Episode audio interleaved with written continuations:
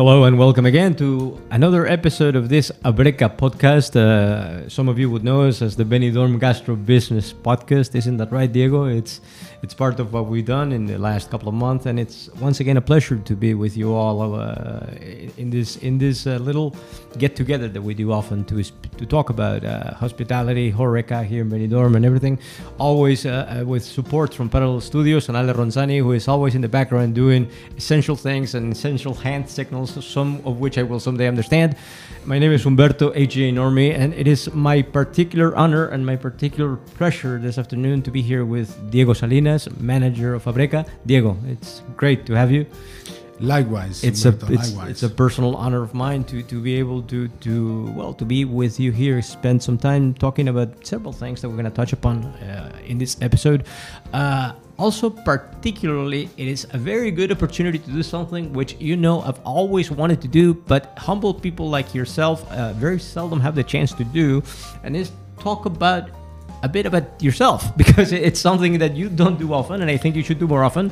Man, it's a bit of introduction and context. Right. It's a, no, but it's a bit. The, the problem with context and you, Diego, is that the, the people doing production for the podcast, you know, ah, we, we're gonna send you some notes about Diego, and and the problem is with the notes, they should they should bring them in lengthwise, you know, because the screen it's actually not big enough, if I may, honestly, objectively, to speak some to speak about somebody like like yourself, who who you, if, if I'm not mistaken, you have been a restaurateur, you have been in the, the restaurant business yourself, managing your own restaurant and a health food delivery startup. So Yeah. you've uh, you've been also focusing on on on, uh, on the horeca sector and restaurants as, as a startup, which is very interesting. You will have to tell us about that.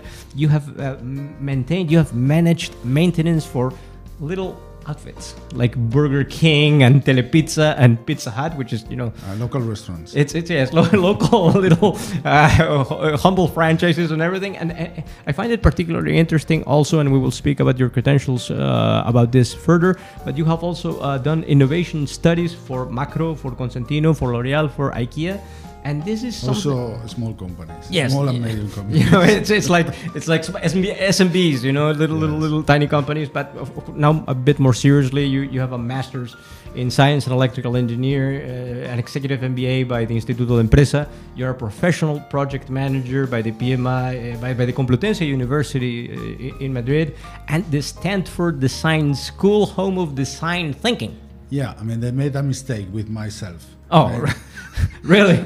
yeah, I mean, I paid a fee before they realize they have making a mistake. So Well, I, I'm sure they are celebrating that mistake with you, following up Yeah, with you to all, all- these It years. was they, fun. they will they will celebrate. You have worked uh, doing. You will have to tell us someday about that. Doing uh, data centers for the Qatar Foundation in the middle of the desert. You have been a product owner for for for startups in Silicon Valley. yeah, I mean, So- I, I came from the desert to the Silicon Valley, which is another savage It- it's it's country territory, but it was fun also. It, it, it's interesting. You, you, you will have you will have to tell us about that and how you ended up in Benidorm, which is quite a story. But you've also managed uh, uh, actually physically life and death critical services for the Hospital de San Juan, the San John Yeah, Hospital. with Mandinians. It's it's a lot of pressure there. a lot of pressure. Hmm, a lot of Yeah. it teaches you a lot about working under pressure, and you will have to someday tell us and tell me and tell everybody that follows us uh, that story about how they called you one day and you asked, uh, "Is something on fire?" And it was actually literally on Yeah. fire because the It was the Alicante airport but it was burning. Yeah, I mean, I pick up the phone and say, "Yes, you have just interrupted me during a, a meeting. It's something burning," and say, "Yes." The The entire airport. airport, okay. And coming back from Madrid to, to Alicante to try to, to save whatever it was left. it's outrageous. We'll have we'll have we'll have to devote an episode of the podcast just for that. But also, you know, interestingly enough, to focus uh, more a bit on what we have on the menu uh, for for today. Um, we also wanted to touch base a bit because, uh, notwithstanding the fact that it's very well known, Abreca, the Asociación uh, de Restaurantes, Bares y, y, y Ocio Nocturno de Benidorm, it's, it's very well known, but it, it is interesting also to, to, to you know touch a bit on, on little details that may be lesser lesser known. It was founded in 1986, if I'm not mistaken, yes. right? And I think at, its peak, it might have had, if my information is correct, 420 associates, members. Yeah, uh, that was the maximum. maximum. That's a peak. And I hear, Diego, but you will have to correct me if I'm wrong, that it is actually one of the NGOs, associations, uh, third sector entities uh, locally that have managed, uh, has managed to grow actually from 120 to 180 members during the pandemic. Yeah, I mean, before the pandemic, it was 140. Uh-huh. It was a low, it was the minimum of uh, associates that we have already had. Uh, but during the, the pandemic, and because of all the, this reivindication being um, on TV, on radio, I mean, we have growing associates, 40 associates more. But I think we have to increase this, this uh, tendency. Right. And because of my background in innovation, I think I have much with the actual um, director teams of the association. The board, right? It's Yeah, a great the board. And with the with the president also, Right. and that's why I'm here. I mean, we need a change. I have to um, say thank you for the previous manager, Maria Maria Moore, and also for the administration department, Right. Maite, that has been working here for 17 years. Right. I mean, they have they have worked a lot, so I have to continue that work. Right. And um, we have to manage in a different way because the sector has moved. Right. So I think we have to grow.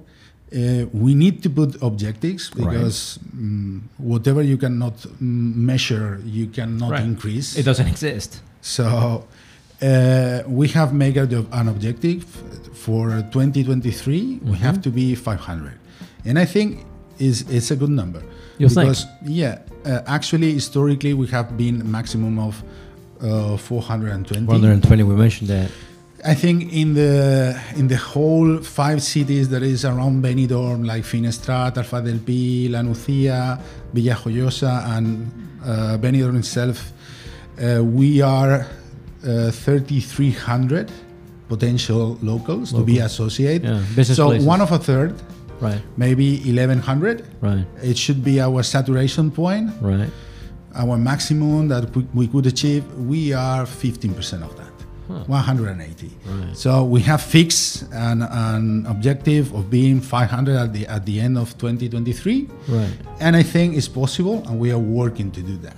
Right.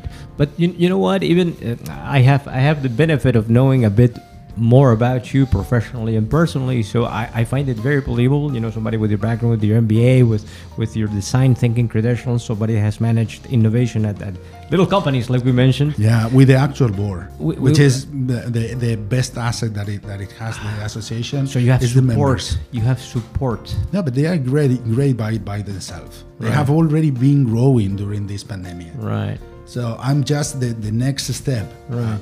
So You find momentum. Yeah, I mean, I'm, I'm just keeping the momentum. keeping the momentum, which is great. But my, my question w- was going to be even knowing all that and knowing indeed of the great work that the work that the board has been doing, and the fact that you find continuation, you find continuity in that. I think, fine, it sounds doable, it sounds very achievable. Your numbers check as far as I'm concerned. But how are you actually going to do that? Uh, Do you have a plan? Do you have an access or two particular things or three that you want to focus on? I mean, we have two access to, to, to work. The first one are the suppliers. Right. I mean, we have a lot of suppliers in Cobreca, in, the, co- in the cooperative. Right. So, Cobreca. So we are going to use these uh, suppliers because suppliers, you know, when when they bring you one new associate, they have to reduce the fees because as as an associate of Cobreca, we have special prices. Right. So if some of these suppliers is bringing us one client, it has to reduce the the Obviously. the, I mean the prices of the of the supply. Offer some value Actually, in the first moment, the, the I mean, he or she is losing. Right. The business. Is, So what we are working is, if you bring me one new associate, I give you three more. Why? Because we have a lot of suppliers Right. that are working. Each supplier is bringing three. So when you bring three, you take out twenty. everybody wins. Yes, I mean everybody wins. So the first, the first direction to work are suppliers, and I think we have uh, achieved an agreement with them.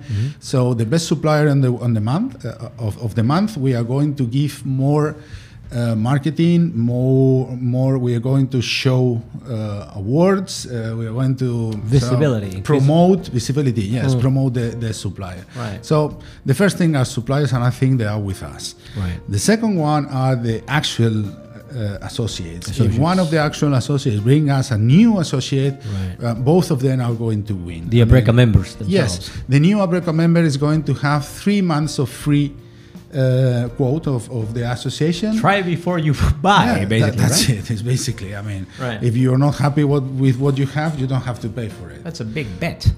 Well, actually, I mean, it's doable, but it's it's a, it's a, yeah, and actually, the the the old associate that brings a new one Right. is going to get a free photography uh, package to have pictures of the of the bar, of the pub, Right. or of the food. And um, what we want is to increase how Benidorm is seen uh, all around the world. I mean, Right. we need to have um, good image. pictures about food, good pictures about locals. So we are going to do to make the difference between the locals that are inside the association and the ones that are outside. right. So we need to look amazing in order to, to bring amazing or to, to bring better uh, better clients. Right, which which which sounds like a like a tremendous plan. It sounds like a very coherent whole that you're Yeah, putting we together. have a plan, which is the first step. right, you have to have a plan and follow through with it, which is great. yeah, actually, um, there is the first question at all is when I start here, Right. I ask why we don't have that few members of the British corner that they they, they, they told here in Benidorm, British zone. And I have been asking people of of that zone why they are not in Abreca, and they have told me because no one speaks English there. Right. Okay, let's do right? this podcast in English. Right. Let's show that we speak English. We do speak English. Right. Right. And also, they need, they are one of the associates that needs most because they need engineers, they need lawyers that speak Spanish and know Spanish regulation. We are here for you. Right. So you should be the first Of course. to, to enter uh, um, Abreca. Right to join, and, and, and in fact, Diego, uh, you, you and those that follow us will have known that we've spoken with several members of, of, of, of the British and and and, and uh, foreign, so to speak, community here, and they tell us it's always more or less the same story. Had I known that Abreca existed when I did all of this on my own Yeah. in a foreign language with no knowledge whatsoever, had I known you guys, you people existed, I would have joined you with my eyes closed. Like, we, we hear that a lot. So it's it's it's great to, to, to, to, to know that that's the direction you're heading. I think I think uh, we will have to do another episode just to focus Yeah. on, on, on what you're looking forward in all this work that you're looking forward to doing and bringing Abreca forward in, in the in the following up of that momentum. I think uh, Ale is giving us a signal from, from the production department that time is always uh, pushing you, us a bit, but it is it is it's been my pleasure, Diego Diego Salinas, uh, uh, manager of, of Abreca, uh, la Aso- Asociación de Bares, Restaurantes y Cafeterías de Benidorm, and it's also been great to be able to touch upon a bit of your background. And if there's anything else you'd like to add that we Yeah, we- I mean, it's not only my behind? pleasure to thank you both for your work, it's only my duty you have no as a other- manager Right. to say good job for you, Thank you. and thank you for for your for your job. we are we are honored to be able to to bring people together with the podcast. I think uh, we're reaching out to the community and helping people get to know each other, and uh, I really appreciate that. We, but we will take you upon your word and uh, and talk some more about your plans for Abreca, Cobreca, and, and and and the whole community here in Benidorm. And it's been great. It's been great having you. My name is. Uh, Umberto HJ Normi, it's been great to also have Ale Ronzani at the controls there, and it, all remains to to to thank you all for following us and, and and we hope to find you there the next time around. My name is umberto Normi, and uh, hope to see you the next time. Thanks for being there